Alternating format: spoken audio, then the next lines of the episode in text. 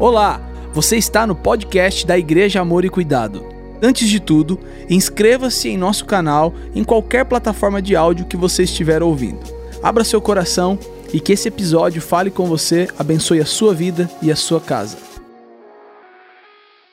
Ok, estamos em mais um domingo e encerramos semana passada a nossa série de mensagens e tem um tema muito especial para compartilharmos hoje com vocês. Vamos falar sobre alegria, vamos falar sobre felicidade. É algo inerente ao ser humano, todos nós buscamos, almejamos a felicidade. É algo assim que todos, se você é alguém normal, você almeja, deseja ser feliz. É algo que está sempre na sua vida é, como objetivo, nós sabemos disso. Agora, a grande questão, mesmo sabendo que todos desejamos e almejamos, a questão é por quê? Por quê? Mesmo lutando para sermos felizes, enfrentamos tantos problemas e não nos consideramos felizes muitas vezes. Nós vamos conversar sobre isso hoje. Eu quero convidar você, por favor, a orar comigo, mas antes, deixa eu falar contigo Estava esquecendo já, olha que legal, hoje de manhã a gente fez aqui a divulgação, o pessoal da Bookstore tem uma canequinha nova, uma caneca bem bacana para você presentear. E fala, pastor, mas é caneca branca com a logo da igreja, mas tem um negócio bacana aqui atrás, que é um QR Code. E aí de manhã você está tomando seu café, você pum, já manda o QR Code, tem um versículo do dia ali para você. Que legal, né? Sensacional. Ô Zezinho, saudade do você, Zé. Tomou as vacinas certinho? Bom te ver, viu? Sou fã do Zezinho, lindão. Marilde também, que alegria. Tá com saudade de vocês. Tá vendo? Te achei, Zé. Eu sabia que você estava esperando as vacinas, tudo certinho, né? Que legal. Mas já pensou que bacana? Você tá ali tomando seu café, não é? E a gente, fala a verdade, você levanta, você já leva o celular, não é? Aí você vai lá, tá tomando café, tal, você vai ver o um negocinho, você já pum, já manda aqui um QR Code e já tem um versículo ali do dia para te abençoar. Achei muito fera isso daqui, a ideia é ótima para você presentear, bem legal. Fica a dica aí. É, eu não vou dar não, você que depois pega, não, já dei um de manhã, não, não, vocês também estão querendo abusar, né? você está achando, me achando cara de Papai Noel também, não é assim, né? Ok, vamos orar. E eu tenho certeza que vocês receberão um presente muito maior do que poderia ser essa caneca quem viesse a ganhar. Então, ore comigo e vamos clamar ao Espírito Santo. Pai, nós te louvamos, te agradecemos por mais esta oportunidade e agora com a palavra diante dos nossos olhos, nós precisamos da ação do teu Espírito. Livra-me de mim mesmo, Senhor, porque eu tenho aqui uma responsabilidade de compartilhar aquilo que está no seu coração para o coração do teu povo, da tua igreja. Então eu peço que o Senhor, por favor, use-me use como um instrumento. Peço que os nossos corações estejam abertos e sensíveis para o ministrar do Senhor em nossas vidas nesta noite. Eu oro com fé em nome de Jesus. Amém. Você pode aplaudir o Rei da Glória.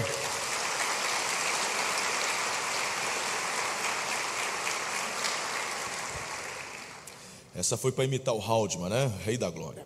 Muito bem, dois versículos que eu, que eu gostaria que você lesse comigo agora, por favor. O primeiro está no Salmo 34 e depois no 43. Já está o primeiro projetado aí. Forte, bonito, vamos lá. Os que olham para ele estão radiantes de alegria, seu rosto jamais mostrará decepção. 43, ok? Então irei ao altar de Deus, a Deus, a fonte da minha alegria. Quem é a fonte da alegria? As pessoas estão sempre correndo, queridos, de um lado para o outro saem de suas casas pela manhã, estão trabalhando, estudando, fazendo suas compras, descartam seus lixos, fazem suas refeições, estão caminhando nas ruas, nas praças, nos shoppings, estão aí correndo todos os dias. A gente olha para as pessoas e enxergamos nelas uma aparência de cansaço, tem olhos nublados, olheiras, contas para pagar, filhos para sustentar, coisas para conquistar. Todos nós temos, não é verdade? Claro. A questão é que nunca estamos satisfeitos. Almejamos, lutamos e no final do ano a gente conquista, consegue, mas aquilo já está ultrapassado, e a gente, na verdade, é tomado pelo desejo de conquistas novas, mas a questão não é ter o desejo de conquistar, porque até conversamos nas últimas sete semanas sobre esse desejo no nosso coração, que é algo normal, comum. O problema é quando você encontra uma convicção de que esta conquista é a felicidade, e não é. Ou quando você pensa que o fato de ter, conquistar, trará a felicidade. Não é. Aqui está o X da questão. Esse é o problema. Queridos, veja só Mateus capítulo 9, verso 35, 36. Jesus ia passando por todas as cidades e povoados, ensinando nas sinagogas, pregando as boas novas do reino e curando todas as enfermidades e doenças. Ao ver as multidões, teve compaixão delas. Por quê? Porque estavam aflitas e desamparadas, como ovelhas sem pastor. A gente olha e enxerga as mesmas coisas hoje tantos anos, dois mil anos depois, e olhamos para as multidões e enxergamos esta busca, é, é, é, este, esta corrida pela felicidade, por conquistas, mas o resumo é que vemos famílias, relacionamentos, pessoas desamparadas, aflitas, andando muitas vezes como pessoas que não têm pastor. Olha, há um anseio natural no ser humano pela felicidade, a gente sabe disso, é um anseio nosso, colocado por Deus dentro de nós. Eu quero que você entenda, por exemplo, quando eu olho para a criação, e lá no início Deus fez o mundo perfeito, ele, ele cria o homem, a sua imagem e semelhança, e aí ele faz um jardim chamado Éden. A melhor tradução que temos para o Éden é delícia, jardim das delícias. Então imagine você um mundo que não tem pecado, ele não tem problema, já é bom por si só. Mas Deus fala: não, mas tem algo melhor de bom que eu vou dar para vocês. Eu vou fazer um jardim. E ele faz o jardim das delícias. E aí ele coloca o homem no jardim das delícias. Ele está sozinho e Deus fala: calma, que a cereja do bolo ainda vai chegar. E aí ele faz a mulher, oh maravilha. E aí o Adão está feliz, ele está no jardim das delícias e ele tem uma companheira idônea, sabe, que Deus colocou para poder estar ao lado e juntos avançar. Que coisa maravilhosa! Só que aí o homem, meu irmão, ele escolheu fazer do jeito errado. Deus deu a ele o livre-arbítrio e em seu livre-arbítrio livre-arbítrio, o homem desobedeceu. Quando ele desobedece, o pecado entra, e quando ele entra, ele estraga. E quando, meu irmão, o pecado entrou na natureza humana, tudo começou a andar da ordem para a desordem. E aí, desde então, o que o ser humano tenta fazer? Buscar o Éden. Eu quero o Éden. E aí a busca por esse Éden, pelo jardim das delícias, aí você vai encontrar de tudo. É querer, sabe, aquele namoro. Ah, porque o meu Éden vai ser quando eu tiver minha casa própria. Ah, porque o meu Éden é passar nesse concurso. Ah, o meu Éden é quando eu casar, eu tenho que O meu Éden é quando eu trocar de carro. Ah, o meu Éden é quando isso, quando aquilo. E na verdade você acha que a tua felicidade está pautada pela circunstância circunstâncias, mas Deus te chama hoje aqui para dizer algo muito importante. Felicidade não está atrelada ao, ao que você tem ou possa vir a ter, felicidade é uma pessoa. E sabendo que eu e você não teríamos condições de nos proporcionar um Éden, Deus então envia o filho dele. Deus nos envia algo muito maior que o jardim das delícias, porque em Cristo somos satisfeitos, somos completos, nos tornamos um todo, somos então é, completados por conta da presença dele em nós. Então, olha aqui para mim, deixa eu te afirmar mais uma vez: felicidade não é ter aquilo que você almeja conquistar, felicidade é ter Jesus. Felicidade e alegria plena é uma pessoa, é Jesus de Nazaré. Por isso que lá no profeta Isaías, capítulo 45, verso 22, enxergamos o seguinte: Voltem-se para mim, sejam salvos todos vocês, confins da terra, pois eu sou Deus, não há nenhum outro. Só o Senhor pode nos trazer esta plenitude de alegria e de felicidade. Queridos, por favor, ainda como introdução ao que eu quero falar para vocês, entendam-me nessa noite, por favor. Existe um lugar fora da órbita da urgência e da rotina da sociedade moderna. Existe um travesseiro enorme, cheio de plumas macias, onde todas as pessoas podem recostar suas cabeças e dormirem um sono sossegado. Existe um lugar onde as contas a vencer não vão te assustar, onde a ansiedade é uma palavra, uma palavra ultrapassada. Eu estou te dizendo que existe um lugar onde a síndrome do pânico, a depressão e o transtorno bipolar deixam de ser diagnosticados.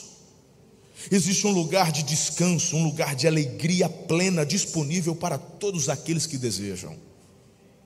Eu estou afirmando isso para você. E o melhor de tudo é que não tem preço de entrada, porque já foi tudo pago. Tetelestai, está consumado. Você tem livre acesso a isso. Felicidade. O que é felicidade, pastor? Ah, queridos,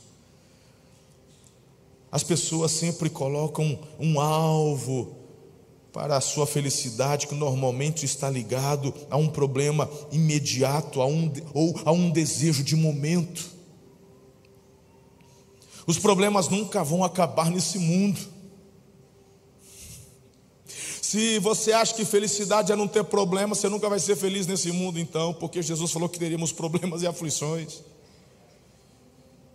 O evangelho tabajara que o povo oferece por aí, é aquele evangelho, vem para Jesus, os seus problemas vão acabar. Não existe isso, irmão. O que Jesus prometeu é que estaria conosco todos os dias até a consumação dos séculos, e não que eu e você não teríamos problemas, porque a presença dEle é o garantidor da felicidade e da alegria plena. Aleluia! O que é felicidade então, meu pastor?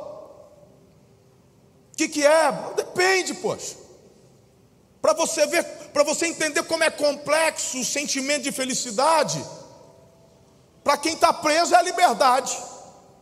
E você nem liga para isso, porque você está aí livre para ir e vir, mas perca o seu direito de ir e vir, seja cerceado do seu direito de ir e vir, aí você começa a dar valor e vai começar a chorar e clamar. Aí você vai ver igual o povo da Venezuela, Cuba, ah, eu, eu quero liberdade, freedom, aí meu irmão, aí a gente dá valor, mas hoje você nem dá, porque já é inerente, você já tem. O que é felicidade? Para o vendedor comissionado, quem sabe até um emprego público com um salário bem gordão. Para quem está doente, felicidade é saúde. Para um desabrigado, a casa própria. Para o faminto, um belo e saboroso prato de comida. Para um jovem ambicioso, uma conta gorda e um carro importado. Para o jovem esforçado e responsável, hum, reconhecimento. Felicidade para a noiva é uma linda cerimônia e uma festa maravilhosa. E para o noivo, a lua de mel. Aleluia.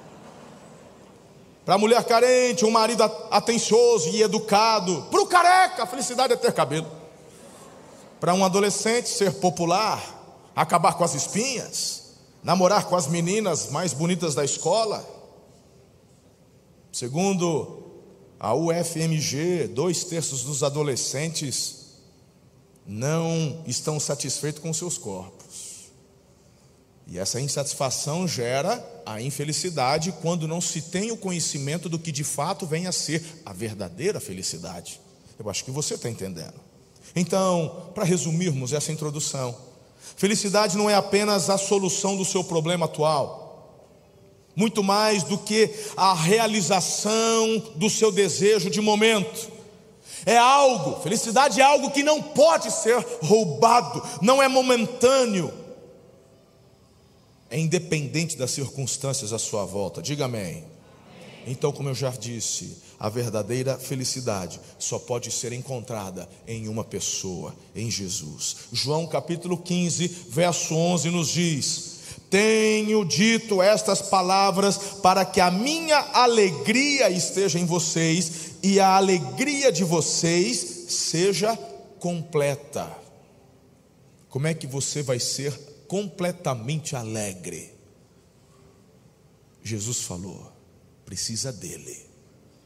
Talvez você, ao ouvir sobre o tema, falou: Senhor, fala comigo hoje.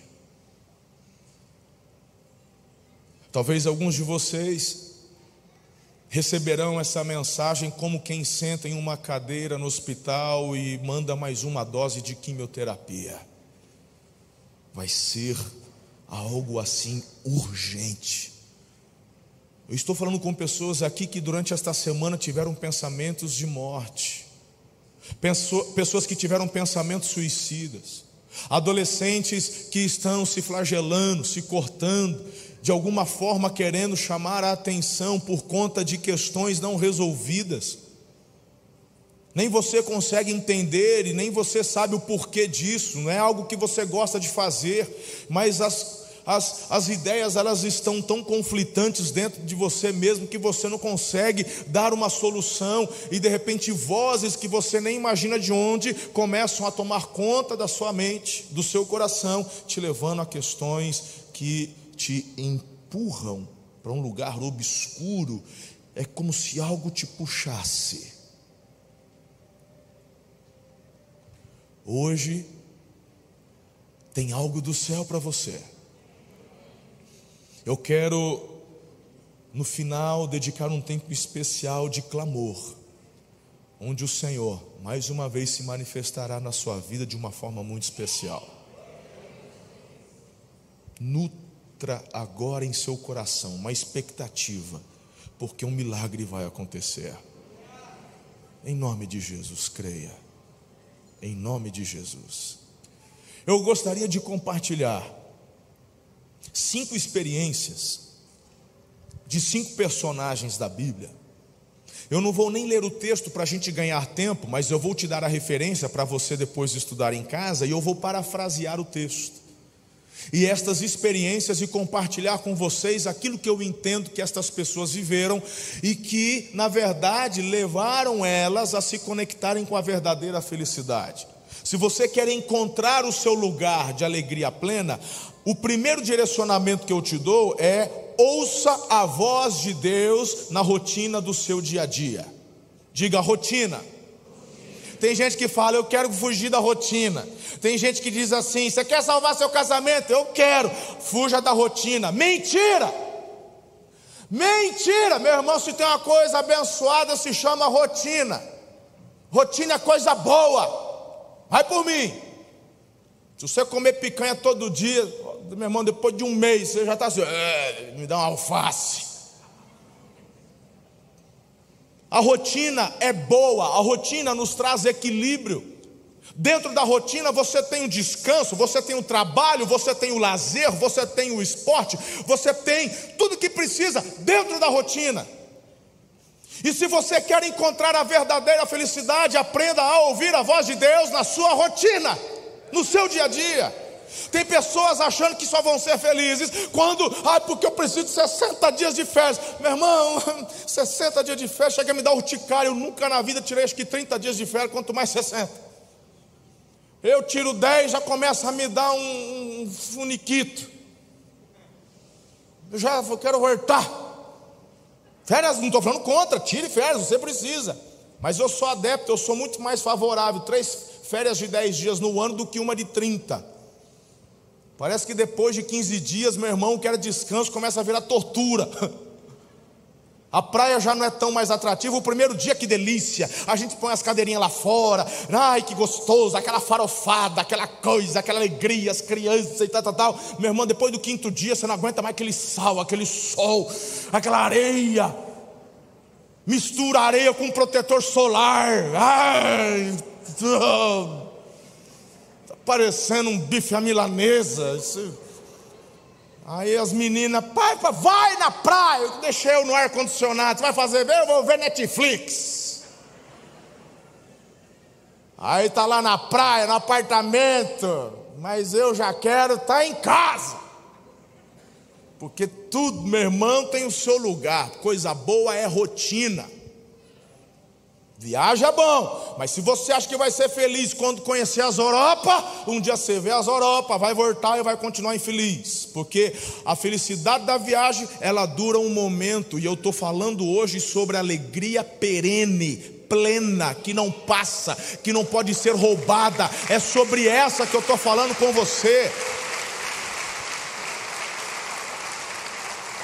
A pergunta que eu te faço é: qual foi a última vez que você se emocionou ao ouvir o toque de Deus na rotina? Porque quem sabe no louvor, o Aceu Music, um dos pastores pregando, ministrando, uma palavra profética que veio, foi que nem uma flecha. Foi comigo, aí você emociona, chora, isso acontece, mas eu tô, e na rotina, qual foi a última vez? Eu estava dizendo na celebração da manhã, Cada um no seu quadrado. Eu, eu sou da noite, a Ana é do dia. A gente se encontra na metade ali. Por que, que eu vou te falar? Vou te explicar. A Ana, quando acorda de manhã, ela é a primeira que levanta, às vezes nem precisa de despertador. Quando eu acordo, meu irmão, eu ponho a mão do lado, a baixinha já vazou, né? É impressionante. Às vezes eu saio, irmão, e assim, eu só vou conseguir dar o meu primeiro sorriso depois do segundo café. Quando eu chego lá de manhã, ela já vem com um bom dia, eu me esforço, sabe aquele sorriso falso? Que, né? Eu, o meu. Ela já sabe, ela vem, bom dia, meu amor. Isso aí, você está falando que tá, então tá.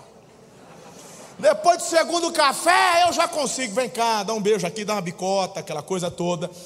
Mas aí, meu irmão, por que, que eu estou dizendo isso? Porque eu não consigo na rotina encontrar coisa muito bacana de manhã, não. Mas a Ana é aquela que, quando o sol está nascendo, ela está lá chorando, se emocionando, e Deus está falando com ela. Mas quem anda comigo de bicicleta sabe que tem uma coisa que me faz assim perder, perder o chão. Quem já pedalou comigo no final do dia, tem hora que eu não aguento, eu tenho que parar, não importa se eu estou na subida ou na descida. Falou, vamos parar, porque hoje tem que parar, porque hoje está demais, hoje ele se exibiu demais. Meu irmão, eu não aguento ver um pôr do sol.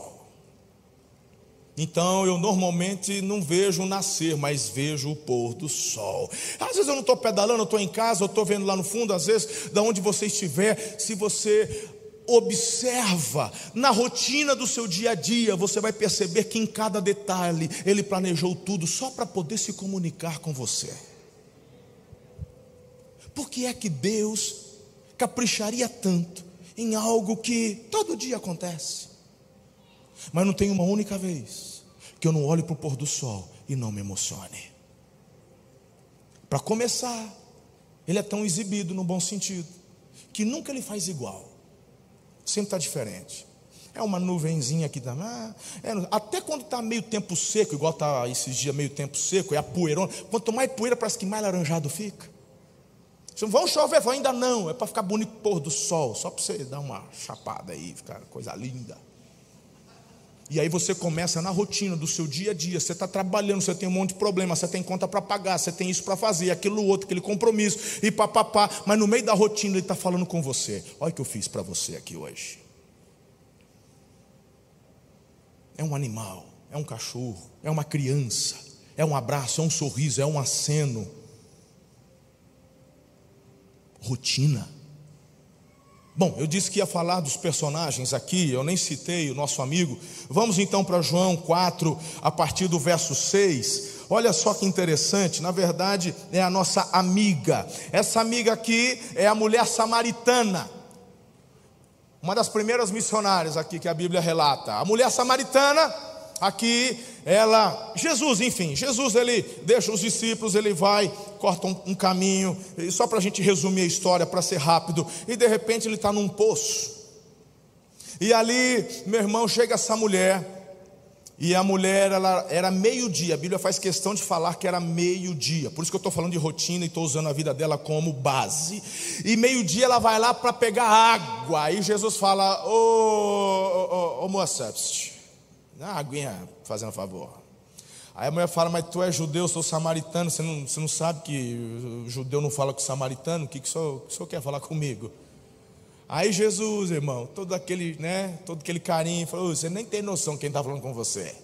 Ué, tu é maior que nosso pai Jacó, que fez o poço? Não, você não está entendendo. Se eu soubesse quem eu sou, você pediria água, eu te dava água da vida, para você nunca mais ia ter sede na vida. Falou, então me dá essa água, porque pensa no tormento toda vez, meio-dia, ter que vir aqui e pegar água para poder beber, matar sede, fazer todas as. Me dá essa água! Falou assim: ah, então faz o seguinte, chama lá o teu marido. Ela falou assim: é, eu não tenho marido. Falaste bem, não tem, tu, tu já teve cinco e o atual é um rolo. Nem oficial é. Tipo, Está consertado esse negócio ainda. Aí ela falou assim: Vejo que tu és profeta. Tipo, já revelou, já desenrolou o manto. Aí Jesus então vai no coração daquela mulher. E quando Jesus vai no coração daquela mulher, ela então crê. E aí o que, que ela faz? Vai para a cidade. Vem, todo mundo vem, porque tem um homem que falou da minha vida, vocês têm que conhecer esse, essa pessoa. Agora, eu estou resumindo aqui o texto para te chamar a atenção de alguns detalhes. O primeiro é que essa mulher, ela vai meio-dia, meio-dia, ela vai tirar água. Quem que vai pegar água no poço meio-dia? Meio-dia, meu irmão, eu estou falando de Oriente Médio, eu estou falando de uma região que é calor, é quente, que é uma barbaridade. Eu fui uma vez para Israel, todos os anos quase nós vamos a Israel. Ano que vem nossa, nossa caravana está na pegada, já faz a inscrição, garanta o seu lugar. Mas nós fomos a Israel num verão, nunca mais eu volto lá no verão, não volto, não.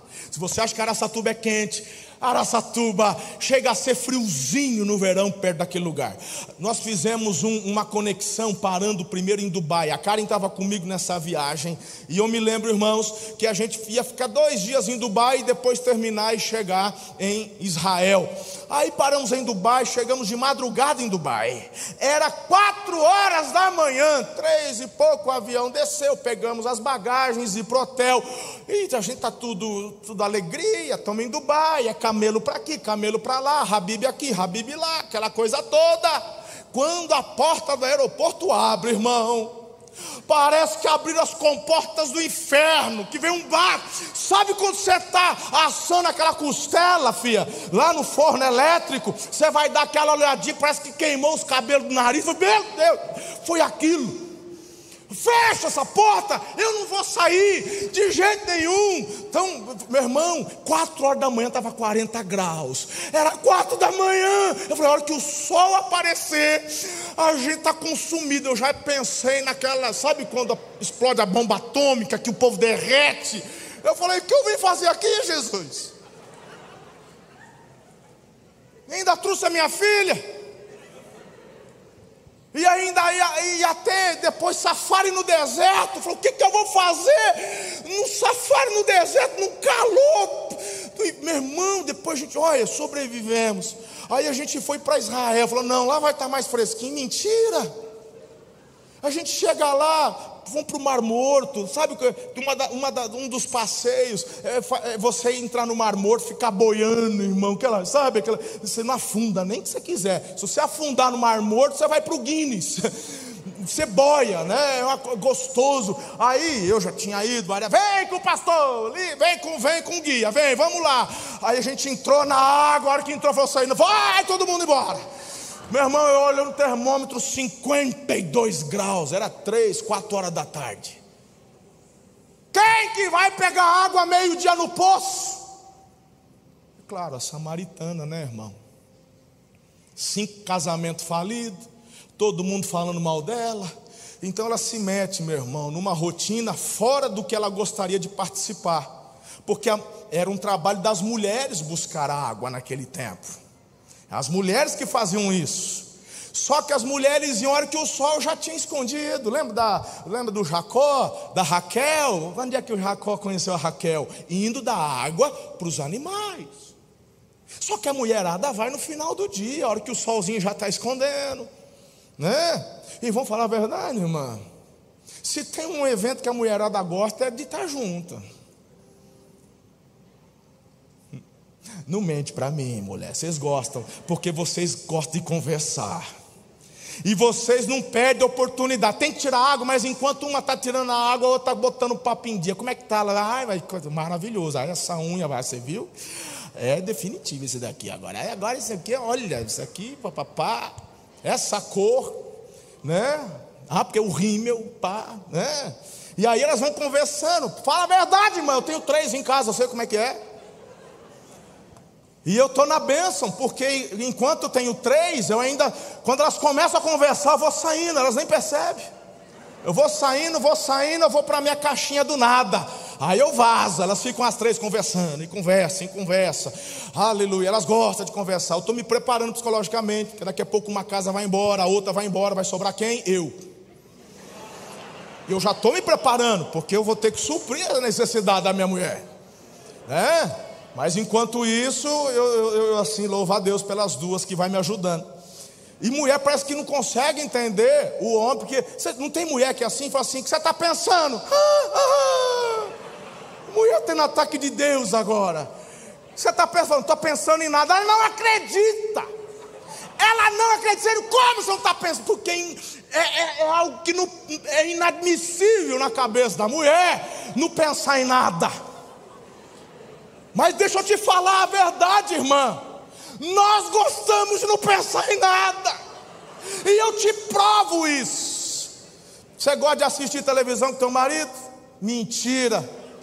Não gosta. Por quê? Porque teu marido não assiste nada. Se ele tem o controle na mão, ele está aqui, ó. Pec, pec, pec, pec. É verdade, tá aí. Eu tô lá, meu irmão. Outro dia eu falei assim: Poxa, Liguei o ar-condicionado, tem aqui uma aguinha. Ninguém senta para assistir comigo, a gente sentar aí, você não assiste nada. Falei, mas. Aí outro dia eu fiquei tão sentido, que elas ficaram com dó e sentaram. A hora que eu olho, tá todas as três, cada um no seu no celular. Uma não sei o que, o outro no joguinho. Aí eu falei, bom, justo, né? Eu também não estou assistindo nada, não sou obrigado a acompanhar. E eu estou só aqui, e minha cabeça não está em lugar nenhum, eu estou na casinha do nada. Eu só deixando o tempo passar, aleluia. Mas a mulher não. A mulher ela vai no salão por quê? Para ficar bonita? Fica bonita, a irmã já é bonita, aleluia. Ela vai no salão porque lá, ah, lá, meu irmão, tem uma aqui, tem outra aqui, tem outra aqui, e ainda tem a dona que está gerenciando tudo. Ela fala com as quatro ao mesmo tempo, não perde o fio da meada de nenhuma. Por isso que a empoderadas bomba na igreja. Elas vêm sem o marido, o assunto, meu irmão, é maravilhoso. Você acha que essa mulher samaritana ia perder a oportunidade de estar com as outras para colocar o assunto em dia? Ela está fora da rotina, meu irmão, porque ela está insegura, é porque ela está triste, é porque ela está envergonhada, tem palavra de acusação contra a vida dela, então ela busca uma rotina completamente diferente, mas dentro dessa rotina que ela não gostaria de estar, tem um encontro com o Messias e a sua vida é transformada, e aquele medo vai embora. Venham ver aquele que falou: vocês precisam conhecer o homem que eu conheci. A vergonha já se dissipou. Eu estou fazendo um convite para você nessa manhã, nessa noite, perdão. Abrir seu coração para ouvir a voz de Deus na sua rotina, nos detalhes do seu dia a dia, na hora que você está passando roupa, na hora que você tem que levantar cedo, mas você queria ficar mais cinco minutos, não pode. Na hora que você vai para a academia, na hora que você está lá no seu trabalho, são em circunstâncias assim do seu dia a dia, da sua rotina, que você, se prestar atenção, ou ouvirá a voz de Deus, porque Ele é um Pai que tem prazer em falar com seus filhos. Quem está comigo aqui? Amém. Aleluia. Aplaude Jesus para tomar um gole d'água. Obrigado.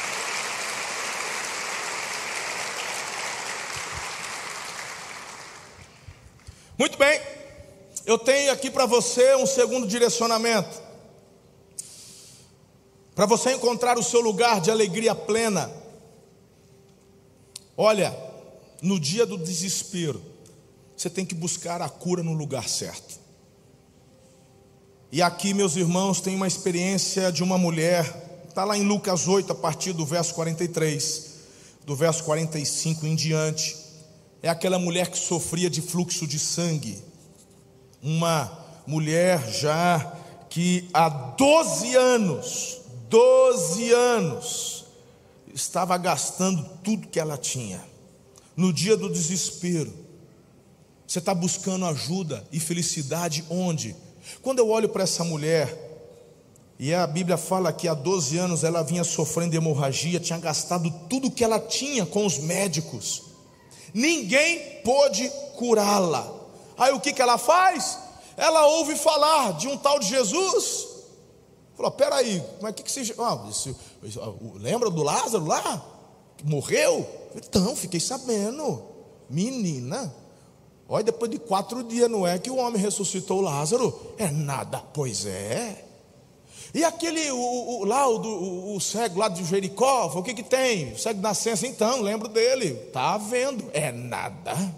Pois é. E aí ela já fala, e eu aqui, que eu já fiz de tudo. Já busquei solução para os meus problemas em tudo quanto é lugar, e nada. Eu vou atrás desse Jesus, só que na cultura da época, aquela mulher, ela era impura. Por quê? Porque ela tinha um fluxo de sangue. E quando a mulher estava na sua regra, naquela época, ela não podia, porque isso é uma questão que levaria tempo para explicar para vocês, e, e, e, mas a questão é que ela tinha que terminar o seu tempo, para depois retomar as suas atividades normais. E até por ser tocada, quem tocasse nela seria considerado impuro também. Então, e se coloque no lugar dessa mulher, que situação, há 12 anos, sendo tolhida de fazer as coisas do dia a dia, perdeu tudo.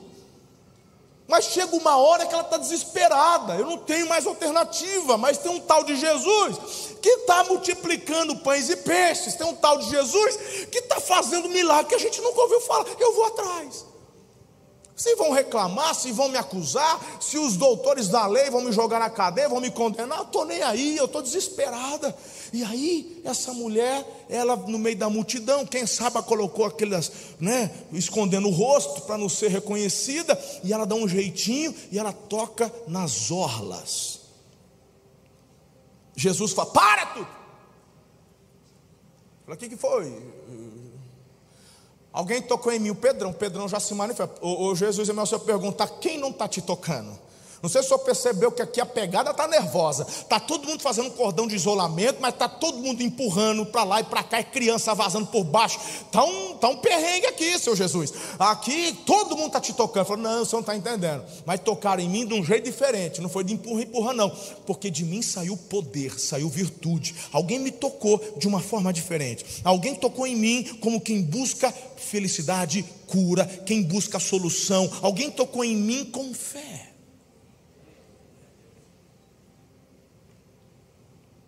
A mulher com medo assim: é, sou eu. E quando ela se manifesta, Jesus então enaltece o que? A coragem? A fé. Agora, sabe algo que me chama a atenção?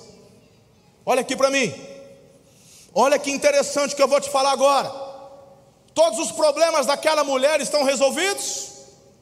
Porque ela tocou em Jesus e foi curada. Agora é, é só alegria, agora, meu irmão, é só adoração. Acabaram os problemas dela, porque aqui está a falta de maturidade de muita gente. Porque essa questão que eu digo é de pessoas que estão dentro da igreja, até líderes, pastores, são pessoas que no meio da prova não conseguem discernir porque têm uma concepção errada de felicidade e por estarem passando por problemas muito difíceis, acabam se afastando da verdadeira alegria e felicidade plena porque a concepção está errada. E eu te pergunto, e essa mulher? E aí tem gente que fala, agora ela está feliz, ela está curada. Ah, é? É, pastor, não tem mais problema. Como não? Eu posso, eu posso pontuar pelo menos um problema grave que ela tinha, que não foi solucionado. Mas como assim, pastor? Bom, a Bíblia fala que ela gastou tudo que tinha. tinha mais nada, irmão. Acabou. E aí? Você não tem mais recurso. E agora você está curada. Glória a Deus. Um problema a menos. Mas você vai ter que ir para a labuta, você vai ter que dar um jeito. Se essa mulher é viúva, se essa mulher não tem descendente, ela está sozinha e tem uma série de dificuldades, inclusive culturais, que ela ia ter que enfrentar. Mas Jesus deu uma declaração extraordinária, porque ela não encontrou uma cura, ela encontrou a felicidade. E a base do que eu estou te dizendo é que Jesus disse assim para ela: vá em paz. Quando você não presta atenção nos detalhes e nas vírgulas que a Bíblia te apresenta, você perde às vezes o melhor da história. Do que adianta você ter cura e não ter paz? Porque quando Jesus diz para ela, vá em paz, é como se Jesus dissesse: você não encontrou só a cura física, você encontrou a verdadeira alegria, a felicidade, algo que ninguém mais pode te tirar. Porque um dia, filha, você vai morrer, viu? A cura que você está recebendo hoje não é, não é o santo graal, que agora a árvore da vida, que você não morre mais, porque um dia você vai ficar doente de novo. Ah, se você não foi avisado, o Lázaro que ressuscitou morreu, tá? Só para vocês saberem. O único que ressuscitou e está vivo até hoje e para todo sempre é Jesus. Os outros que ressuscitaram morreram novamente. Quem foi curado morreu depois. Mas ninguém pode roubar o que ele te dá a verdadeira alegria e felicidade que a cruz garante para você e para mim, que é a salvação, a vida eterna. Tanto que Pedro, em suas cartas, quando ele traz uma palavra de alento à igreja primitiva que sofria perseguição, fazendo alusão ao que os irmãos estavam passando, morte, perseguição, ele diz assim: exultem, exultem não no que vocês têm aqui, não naquilo que você conquista, exultem na salvação, na vida eterna, porque isso ninguém tira de vocês, é lá que deve estar a nossa fundamentação de plenitude. Quem está comigo até aqui? Glória a Deus. Posso continuar, irmãos? Eu tenho mais três, mas se estiver cansado, eu paro também, que eu não quero cansar os irmãos. Okay? Eu ia falar de qualquer jeito, é só para fazer um doce só. só porque é gostoso ouvir, ai, pastor, fala, tal. Isso, valeu, obrigado, aleluia. Glória a Deus, aí eu tomo água, dou descansado, quebro o gelo. ok, muito bom. Mais três. Rapidinho, bora lá. Se você quer encontrar esse lugar, filho, de felicidade, você tem que viver acima do dia da festa. Como assim? Olha que texto bacana. João capítulo 7, verso 37 a 38. No último e mais importante dia da festa, Jesus levantou-se e disse em alta voz: Se alguém tem sede, venha a mim e beba. Quem crer em mim, como diz a Escritura, do seu interior fluirão rios de água viva. Viva acima do dia da festa. Hum, eu gosto de pensar um pouco sobre isso daqui. O povo judeu é um povo muito festivo, festeiro. E é cultural, festas que duram dias, festas de casamento, vários dias. É da cultura ali do povo do Oriente, não só de Israel, mas de todo aquele povo da região. Festividades que duram vários dias. É bem bacana isso daí, joia. Agora, o que eu quero dizer a você é que temos, sem dúvida, momentos de muitas felicidades. Aí Jesus na hora do bolo, cara, na hora de do parabéns, aí, sabe, tá todo mundo ali no ápice, tal, tá tudo. Jesus fala: "Ei, galera, olha aqui para mim. Fala aí". Olha, ele vai dar uma palavra para os noivos, para os aniversariantes.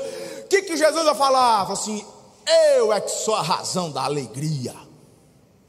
Ele faz assim: ó, todo mundo está aqui, todo mundo está aqui para festejar. Então, quer continuar alegre? Queremos. Vem para mim. Eu sou a fonte. Se você quer ter felicidade plena, você tem que ter uma pegada de alegria no dia seguinte da festa. Eu quero chamar atenção para algo e fazer uma aplicação bem bacana. Eu quero trazer aqui a analogia da religiosidade. A religiosidade te afasta. A religiosidade, meu irmão, na verdade, poda a intimidade. O que Deus quer ter contigo e comigo é relacionamento. É essa tecla, eu bato nela o ano inteiro. E vou continuar fazendo isso, porque é o que eu de fato acredito. Tem pessoas que estão perdendo a felicidade, a alegria plena, as circunstâncias ruins se manifestam e com isso ficam tristes e, ah, e agora? Por quê? Porque estão vivendo de domingo em domingo. Estão vivendo de face a face em face a face. Ai, pastor, o senhor acha? Acho não, tenho certeza. Qual foi a frase que você ouviu bastante durante esses dois anos de pandemia? Quando a igreja ficou fechada cinco meses. Ai, pastor, eu esfiei. Ah, pastor, estou fio. Ai, pastor. Aí tem gente que fala assim: olha, a igreja nunca mais vai ser a mesma. Eu ouvi isso aí? Eu ouvi.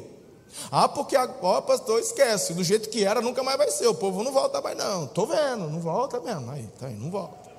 Mas acontece que quando a pessoa ela não entende quem é a razão e a base da felicidade, ela acha que são as circunstâncias e ela tem o foco apenas no que? No dia da festa no dia da conferência do Espírito Santo, no dia do face a face. Ah, porque o dia que eu entreguei minha vida a Jesus, aquele dia que eu chorei, eu tremi, foi demais, aleluia. Ah, porque naquele louvor eu senti um arrepio. Ah, porque a palavra me tocou, eu chorei. E no outro dia, no outro dia eu não senti nada.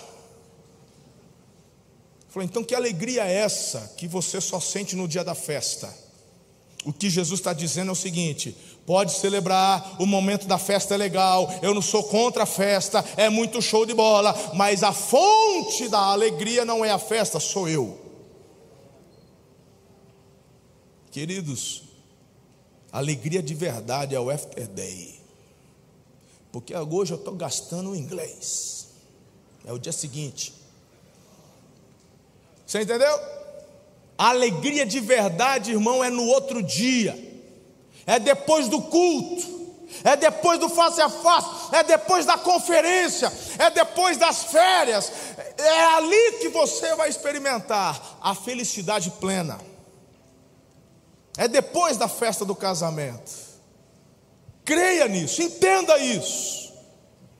Eu me lembro, irmãos, quando eu não tinha essa concepção, nem essa intimidade, eu tinha uma bronca da segunda-feira. É duro, né, irmão? Mas hoje eu amo a segunda. Tudo bem que segunda é minha folga hoje também. Isso ajudou bastante. Mas em contrapartida, o dia mais difícil para mim de trabalho é o domingo, de manhã, tarde, à noite. E eu tenho toda a alegria hoje da minha rotina, do meu dia a dia, porque a minha alegria não está naquilo que eu faço, mas está em uma pessoa que nunca me deixa.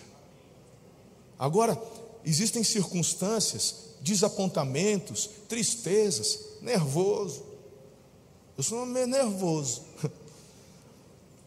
Hoje de manhã eu fui tomar café. A cara falou: O que, que foi? Falei: ah, meio nervoso. Falei, nervoso o quê? De pregar? Falei: Não, nervoso de bravo. Estou nervoso. Falei, mas nervoso do quê? Falei, não, problema aí. Tem problema para tudo quanto é lado. Tem problema, tem que resolver. Estou nervoso. E aí você faz o quê? Aí eu vou para a verdadeira alegria, para aquele que me dá paz, para aquele que me ajuda a resolver os problemas. É para a cruz que eu tenho que ir. Eu tenho que ir para Jesus. E a gente vai tocando. Eu vou te falar uma coisa. Isso foi de manhã. Hoje eu já estou legal. Agora à noite, ó, eu já estou. Como é que a moçada fala? Já estou às pampas. Já passou nervoso. Jesus te dá o que você precisa, não só nos dias de festa, em todos os dias. Busque nele, creia nisso. Jesus oferece uma festa que dura para sempre, aleluia. A festa com ele nunca acaba. Em quarto lugar, encontre o seu lugar de alegria plena, vivendo além das suas boas intenções. E aqui você encontra agora em Marcos capítulo 10, a partir do verso 17. Aqui é o jovem rico. Se lembram do jovem rico? O jovem rico estava ouvindo Jesus, Jesus estava conversando com a multidão, e ele estava lá ouvindo Jesus. Bacana demais isso daí.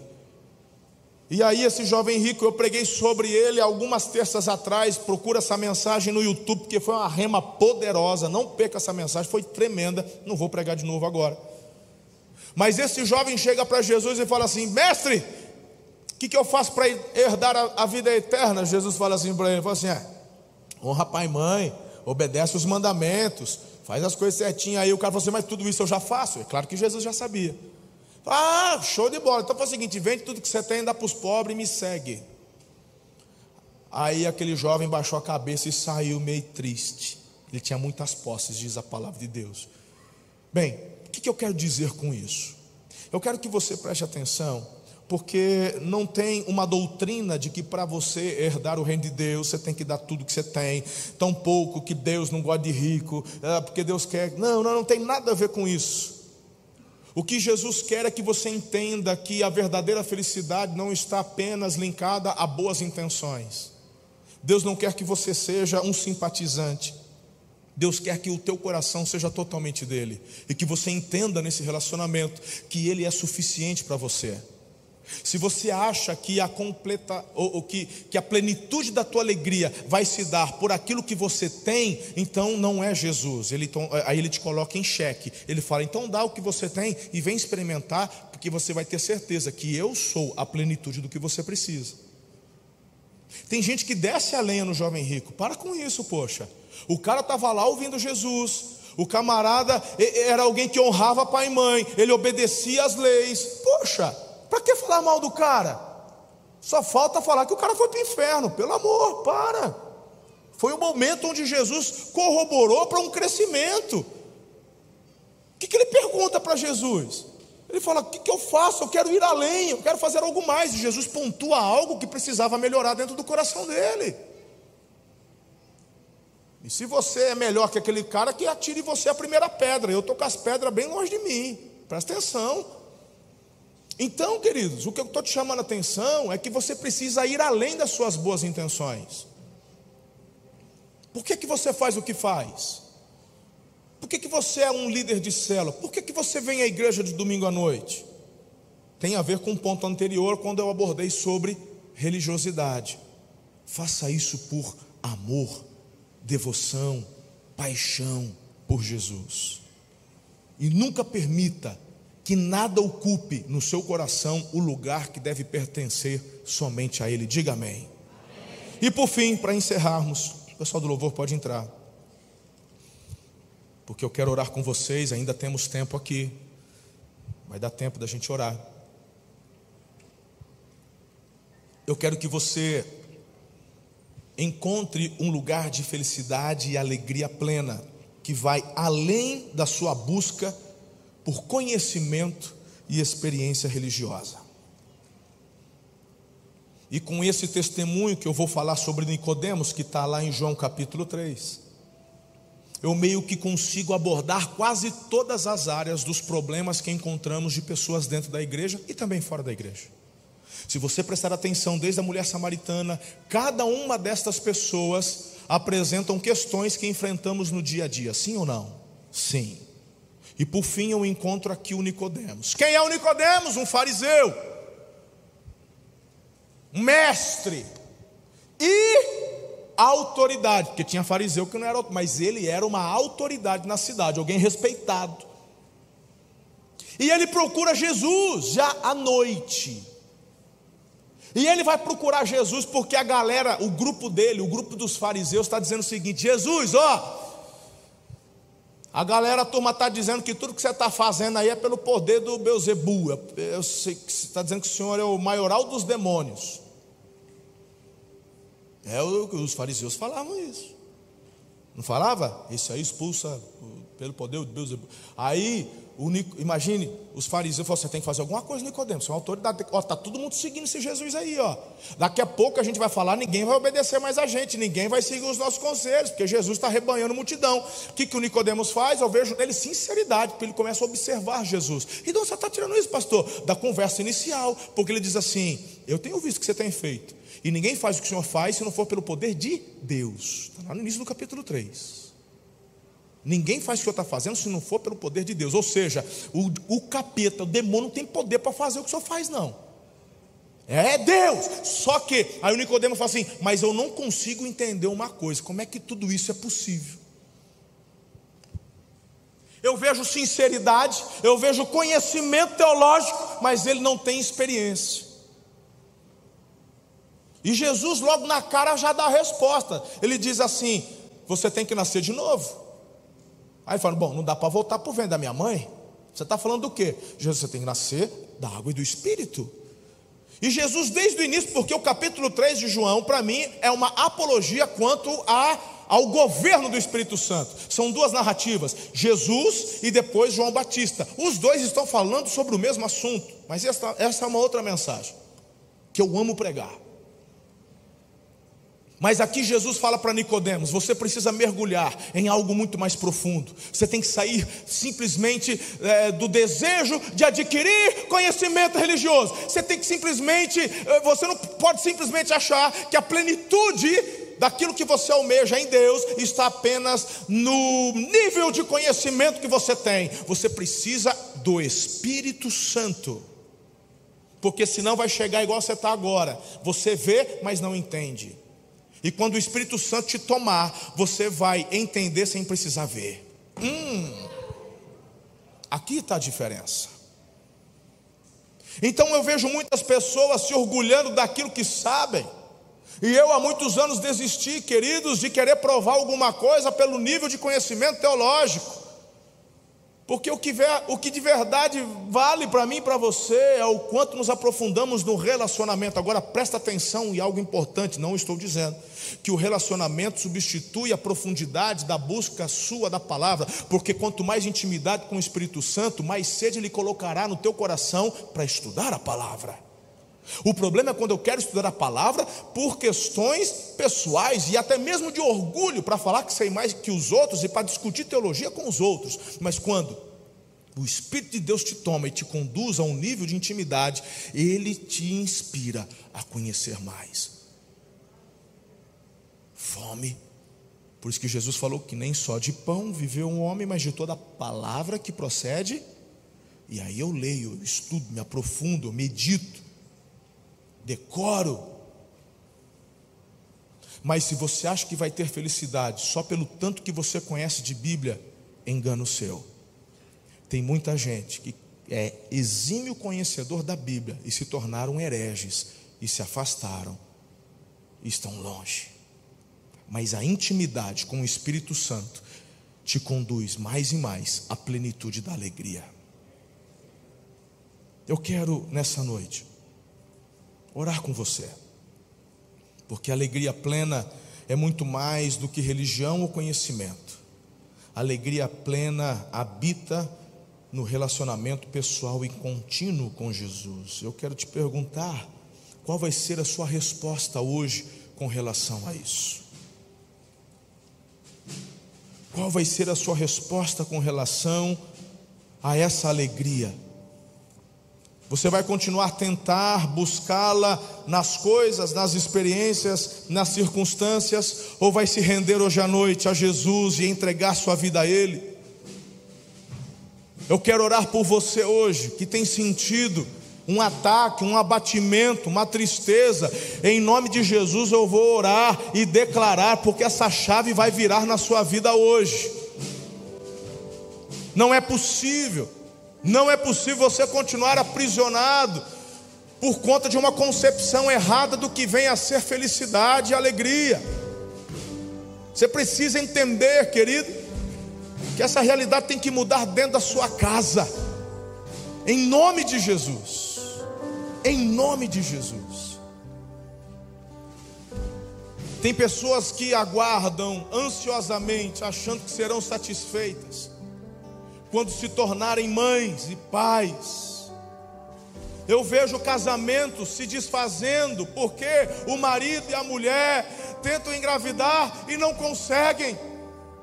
A ansiedade se manifesta, a dúvida se manifesta, se impõe. Começam a sofrer, e eu vejo muitas vezes esses casais que deveriam se unir, terminando um relacionamento de anos, Por quê? Porque não conseguiram ministrar a dor da frustração, porque colocaram todas as suas fichas no sonho da maternidade ou da paternidade. Se você acha que eu estou exagerando, você deve, você deve conhecer, porque eu lido com gente há muito tempo. Eu conheço pessoas que ficaram 10, 15 anos fazendo um tratamento, é hormônio, é isso, inseminação artificial e tal, tal, tal, até que conseguiram engravidar. Engravidaram, estão felizes, está tudo bem.